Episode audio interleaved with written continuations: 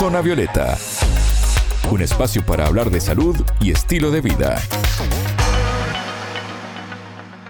Bienvenidos a Zona Violeta, el programa de Sputnik. Es un gusto recibirlos. Alejandra Patrone los saluda desde Montevideo. Recibimos a Anabela Aparicio. Anabela, ¿cómo estás? Bienvenida. Bien, Ale, un gusto reencontrarlos. Les cuento que se autorizó la venta de ropa interior que permite prevenir enfermedades de transmisión sexual. Hoy les contamos cómo funcionan. Zona Violeta, los rostros de la noticia.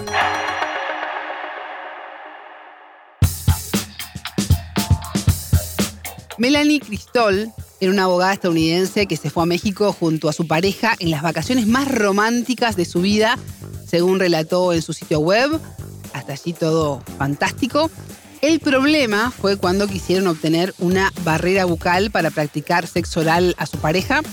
No habían podido conseguir una antes de salir de vacaciones y tampoco en el lugar donde estaban. Eso cortó el clima y obviamente el humor. Una situación, en Anabela, muy incómoda. Imagínense, ¿no? Eh, cortando todo el clima. No hay, no hay, no tenemos, no conseguimos. Bueno, vamos a caminar a la playa.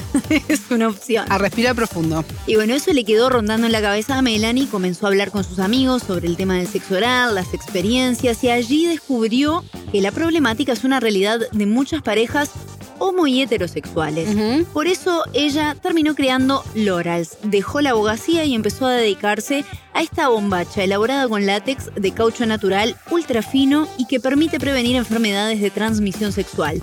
Así nació este producto que ahora logró la certificación de la Administración de Alimentos y Medicamentos, la FDA por sus siglas en inglés, y esto le abre ahora la puerta a numerosos mercados incluso no solo en Estados Unidos, sino en todo el mundo. Pero para entender mejor cómo funciona este método de protección, hablamos con el ginecólogo uruguayo Jorge Arena.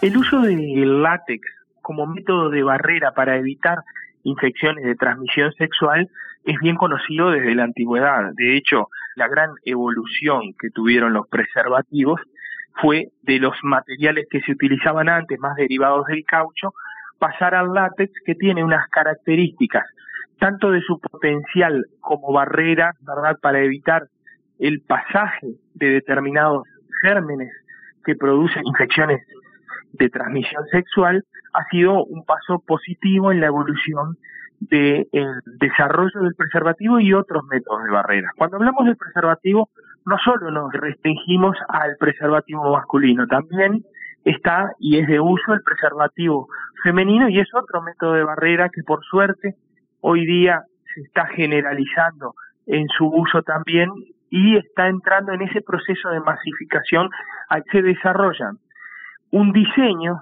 del mismo material que se conoce del látex, pero con la arquitectura, por decirlo de alguna manera, de una prenda de ropa interior que se incorpore a la actividad sexual en una forma que no altere la dinámica de la relación sexual y que ofrezca una barrera un poco más extendida, un poco más extensa para este, poder permitir las prácticas dentro de los márgenes de seguridad o aumentando los márgenes de seguridad.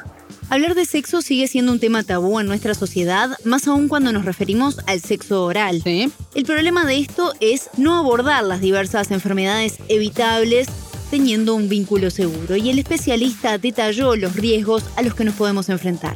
Camino a lograr la libertad de las prácticas sexuales consensuadas entre las personas, desarrollar otras estructuras de diseño, por decirlo de alguna manera, que permitan los distintos hábitos sexuales manteniendo ese límite de barrera. Una de las preocupaciones que motivó al desarrollo de esta prenda, por así decirlo, o de este objeto de diseño, fue el que determinadas prácticas sexuales, donde el contacto estrecho entre la mucosa de la boca y los genitales, o el contacto piel a piel entre los propios genitales, este podía ser este también una vía de transmisión de infecciones de transmisión sexual más allá de los fluidos vaginales y del semen.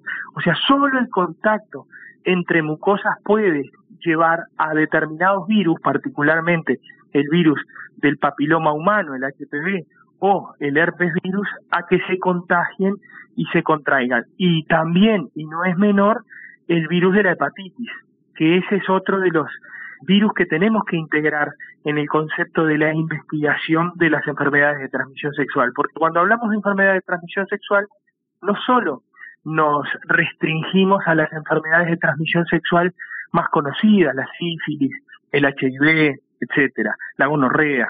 También tenemos que tener en cuenta que hay otras enfermedades que tienen otras vías de transmisión, como la vía fecal oral, que también, dadas las prácticas sexuales, se incorporan al conjunto de enfermedades de transmisión sexual, aunque la transmisión sexual no sea la más frecuente.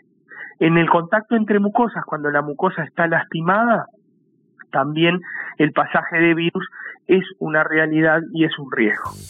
Las barreras bucales son un método de prevención de enfermedades de transmisión sexual enfocadas principalmente en el sexo oral, pero ¿cómo funcionan exactamente? El doctor Arena lo explicó de la siguiente manera. Las barreras bucales son también diafragmas, ¿verdad? también son objetos de diseño, casi siempre de látex, buscando la textura que permita pasar la temperatura y que permita experimentar el contacto con la otra mucosa de la forma más similar a que si no existiera y que también con la misma estructura y característica ofrecen una barrera al pasaje de determinadas bacterias, virus o parásitos. Es como una lámina que se pone este, en determinados sectores del aparato genital, particularmente fueron diseñadas para la práctica segura del sexo oral, pero que se pueden utilizar en el contacto también en distintos tipos de relaciones, estableciendo una barrera de separación. Y ese es el concepto a tener, ¿no? Es establecer una barrera física que impida el pasaje de secreciones y en ellas que estén contenidos, este, contener de un lado u otro de la barrera determinados virus. ¿Son una barrera 100%? No, por supuesto que no. Por ejemplo, a la rejilla microscópica del látex, bueno, un porcentaje de virus del papiloma pueden pasar. A la rejilla microscópica del látex es poco probable que pase el herpes, pero también hay una circunstancia mínima de pasaje, pero son una limitante más que importante. Y bueno, siguiendo la línea de estas barreras, el, resto es diseño, buscar un diseño que se pueda incorporar a la práctica sexual sin que sea una artificial su colocación, que se pueda incorporar a la práctica las fantasías sexuales y que permita una relación sexual lo más normal posible, pero con los mayores estándares de protección. Anabel, ¿y por qué aún no se logró popularizar el uso de este tipo de protecciones, como ocurre, por ejemplo, con el preservativo? Porque no es anticonceptivo. Ajá. Ese es un pequeño detalle que puede motivar más a una u otra persona, ¿verdad? Y esta podría ser una explicación. Así lo reflexionaba el doctor Arena. El preservativo tiene como aliado para su universalización en el uso que acompañó la historia de los métodos anticonceptivos hormonales. O sea, cuando los métodos anticonceptivos hormonales estaban en pañales, el preservativo ya era una realidad. El advenimiento de la pandemia de SIDA del HIV, que devolvió a la cancha de los métodos anticonceptivos como uno de los métodos elegibles el preservativo. Y eso también obligó a quienes desarrollaban los preservativos a que mejoraran las características del látex, porque de hecho eso generó que, se generaran látex hipoalérgicos para evitar las reacciones adversas de la piel, que se generara una mayor transmisión de la temperatura que permite también transmitir, si bien no pasan las secreciones, transmitir esa sensación de humedad que permite mantener esa característica de intimidad imprescindible en la relación. Mientras escuchaba al doctor Arena pensaba que un gran tema también con el uso del preservativo son las excusas para no usarlo, ¿no? Eh, alergia, incomodidad, afectación en las sensaciones o a la hora de sentir placer. Una discusión que se da en algunas parejas ya no debería estar pasando pero sigue ocurriendo sin dudas. Y por un lado, en el caso de esta ropa interior en particular, el látex utilizado se fabrica con savia de los árboles de caucho, no tiene cloros ni parabenos ni gluten, es desechable y tiene un tamaño muy pequeño, pero que por su material se estira y se adapta perfectamente al cuerpo. Y tiene sabor a vainilla, también otro aditivo que se le suma. Pero además, en cuanto a cómo puede afectar en el contacto y a la hora de sentir placer, el ginecólogo uruguayo nos brinda una definición muy interesante para rebatir estas teorías y es que todo está en nuestra mente. El concepto de placer sexual habla del principal órgano sexual que disponemos, que es el cerebro. O sea, el secreto, tal vez, o uno de los caminos para la mayor aceptación de estas prendas o de estas barreras que podemos interponer para que el sexo sea seguro es incorporarlo a las relaciones sexuales. Si podemos incorporar su colocación, su uso a la dinámica propia de la relación sexual, seguramente estamos rompiendo esa barrera o esa limitante, para no usar el término barrera que podría ser ambiguo en la interpretación, estamos rompiendo esa limitante a no usarlo. Bueno, venimos derribando, Anabela, varios mitos con este programa. Otro gran problema es poder comprar este tipo de productos, ¿no? ¿Cómo podemos conseguirlo? Este es otro limitante para popularizar su uso. Hoy el costo de estas bombachas es de 25 dólares el pack de 4 con lubricante de obsequio. Se puede obtener por internet, pero allí se debe sumar también el envío, el costo que tiene y las barreras de entrega que pueda tener por temas legales, aduaneros y demás. del país. Así lo explica también el especialista uruguayo. Son de muy baja salvo el preservativo y el preservativo femenino, es muy difícil conseguir en Latinoamérica en forma de un costo razonable, de una calidad este, buena, este tipo de, de indumentaria, por decirlo de alguna manera. Es, es bastante difícil, se hace costoso obtenerla. Hoy día a través de, las plataformas de venta online se puede conseguir y muchas veces no es más que las parejas lo, lo tratan para experimentar desde el lugar de la curiosidad, pero no desde el lugar de la práctica sistemática. Para que se puedan incorporar a la práctica sistemática se necesitan medidas como en este caso la aprobación de un organismo internacional que habla de la seguridad y las pruebas estadísticas, que eso genera una masificación.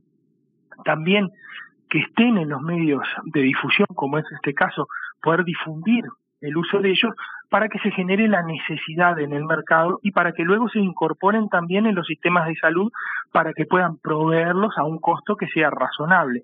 Hay que comprarlo a través de una plataforma de compras a Estados Unidos, ¿verdad? O a Europa y que se le agregan al costo básico, que no es muy caro, se le agregan los costos de traslado y además las limitaciones que tienen estas plataformas a veces a la importación de productos que, solo por el hecho de haber sido aprobado por la FDA, entran dentro del mercado farmacológico, aunque no sean un fármaco. Muchas veces estos productos también se dificulta en su compra porque no por el látex en sí ni por la estructura de diseño, sino porque tienen fármacos asociados, por ejemplo, el nonoxinol, que es un espermicida, u otras sustancias. Entonces, también encuentran limitantes a la compra internacional de los productos. Por eso, la forma más segura es, bueno, encontrar, abaratar costos que sean traídos por empresas locales o importados por empresas locales, pero para que su distribución pueda ser a través del sistema de salud propio de cada país. Escuchábamos al ginecólogo uruguayo Jorge Arena, quien nos contaba cómo funciona la nueva ropa interior creada para prevenir enfermedades de transmisión sexual. Muchas gracias, Anabela. Hasta la próxima. Pueden volver a escuchar este programa por mundo.spundinews.com. Zona Violeta, desde Montevideo,